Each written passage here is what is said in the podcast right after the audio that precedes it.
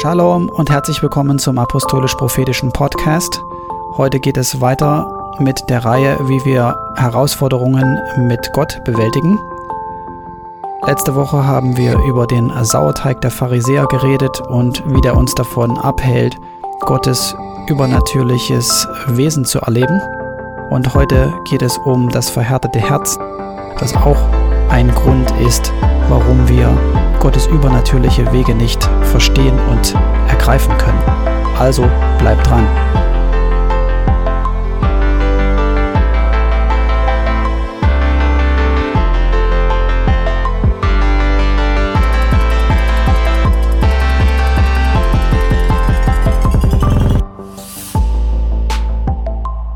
So, das verhärtete Herz, was ist das? Man denkt, wenn man hört, du hast ein verhärtetes Herz, ja, das ist ja im Wesentlichen das, was Jesus zu den Jüngern sagt, so als würde er zu Ungläubigen sprechen.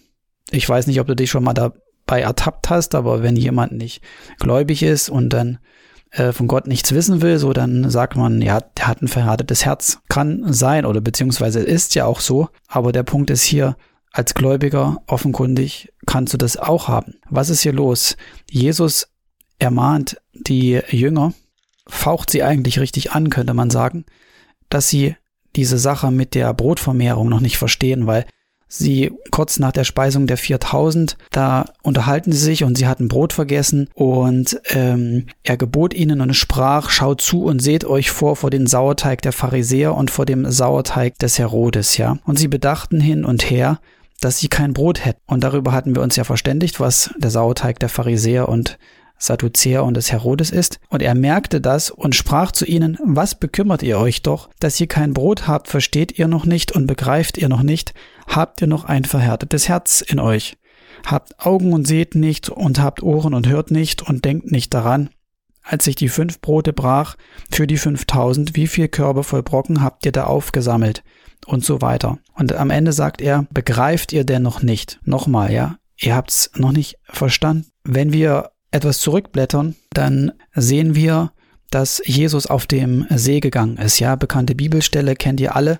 Und eigentlich alle diese Ereignisse von den ersten 5000, die gespeist wurden, bis zu den 4000 ist einfach eine Reihe von gewaltigen Zeichen und Wundern, die Jesus vollbringt.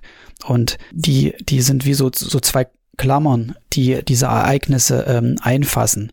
Und in dem Zusammenhang sagt er, um die vierte Nachtwache kam er und ging auf dem See und wollte an ihnen vorübergehen. Und als sie ihn sahen, auf dem See gehen, meinten sie, es wäre ein Gespenst und schrien, denn sie sahen ihn alle und erschraken.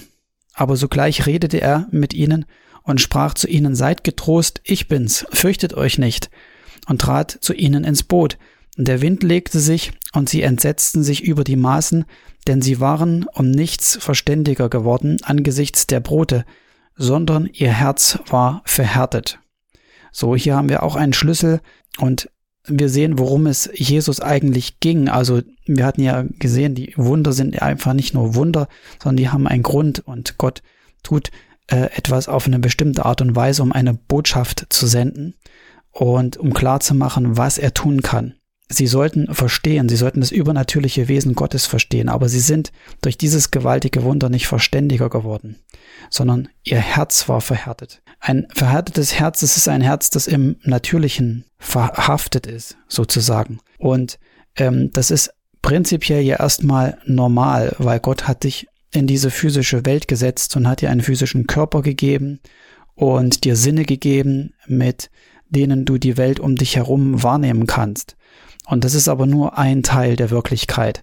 Und ähm, darin zu leben ist natürlich ganz normal. Aber was passiert jetzt, wenn Gott in diese Wirklichkeit eingreift und mit seinen übernatürlichen Wesen Dinge verändert, die nicht normal sind?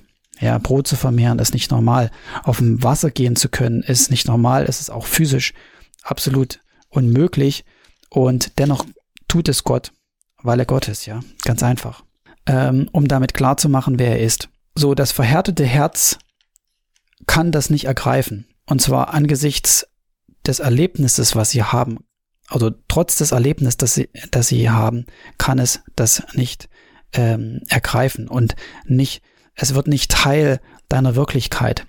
Und vielleicht denkst du dir, also wenn ich da gewesen wäre, ja, mir wäre das garantiert nicht passiert.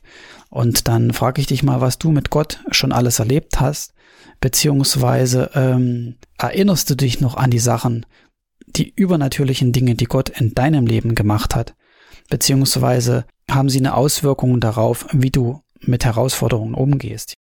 Also ich habe Gottes übernatürliche Versorgung schon mehr als nur einmal ähm, erlebt und trotzdem ertappe ich mich dabei, dass ich mich wieder sorge um irgendetwas, um etwas aus seiner Sicht oder angesichts der Dinge, die ich erlebt habe, eigentlich Banales. Wenn du bei, als Jünger dabei gewesen wärst, ja, äh, und hättest die Speisung der 5000 erlebt, ja, hättest du dich auch um das Brot gesorgt. Kurz vorher hat, haben sie das erlebt. Kurz danach haben sie das Brot vergessen und sie sorgen sich schon wieder ums Essen. Ja, und dennoch, es ist so typisch und wir, wir haben auch diese ähm, Dinge und wir haben auch diese Kämpfe und ich bin äh, mal so frei und sage, auch wir oder auch du kannst ein verhärtetes Herz haben. Du hast was mit Gott erlebt und du vergisst es wieder. Ich schreibe Tagebuche, ich schreibe mir diese Sachen auch auf. Aber ich muss dir sagen, wenn ich denn mal dazu komme, nachzulesen, dann denke ich mir, oh ja, genau. Das heißt, ich habe es vergessen. Ich habe übernatürliche Dinge, übernatürliche Erlebnisse mit Gott vergessen. Wie kann das denn sein? Ich muss äh, die Bibel lesen und lesen und lesen und ich erinnere mich natürlich an die Geschichten und ihr auch, weil ihr die Bibel schon oft gelesen habt. Aber dennoch, warum geht es euch denn so, dass ihr manche Sachen lest, so als würdet ihr sie zum ersten Mal lesen?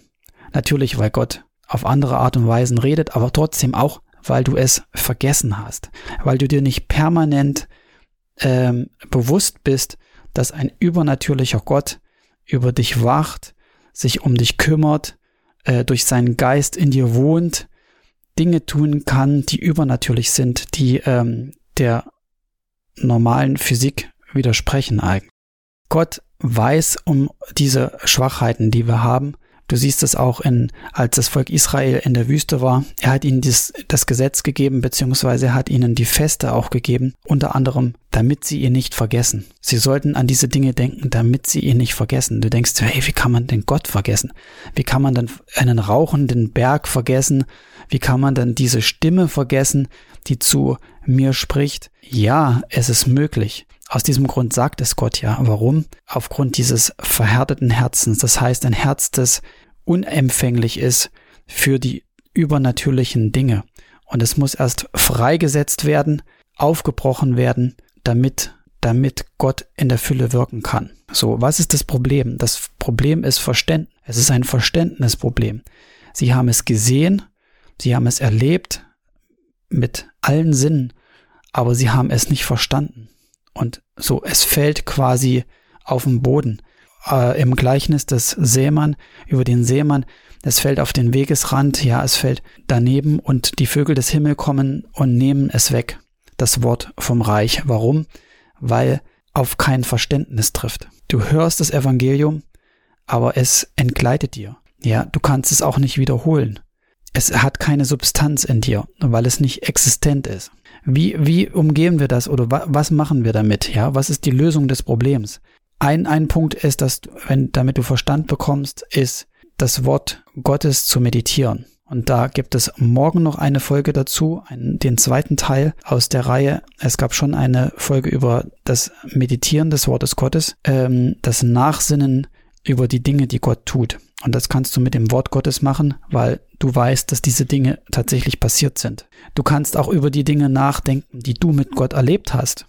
Wenn du übernatürliche Dinge mit Gott erlebt hast, dann erinnere dich daran, dann lies deine Tagebücher, grab in deinem Verstand und reflektier das Ganze.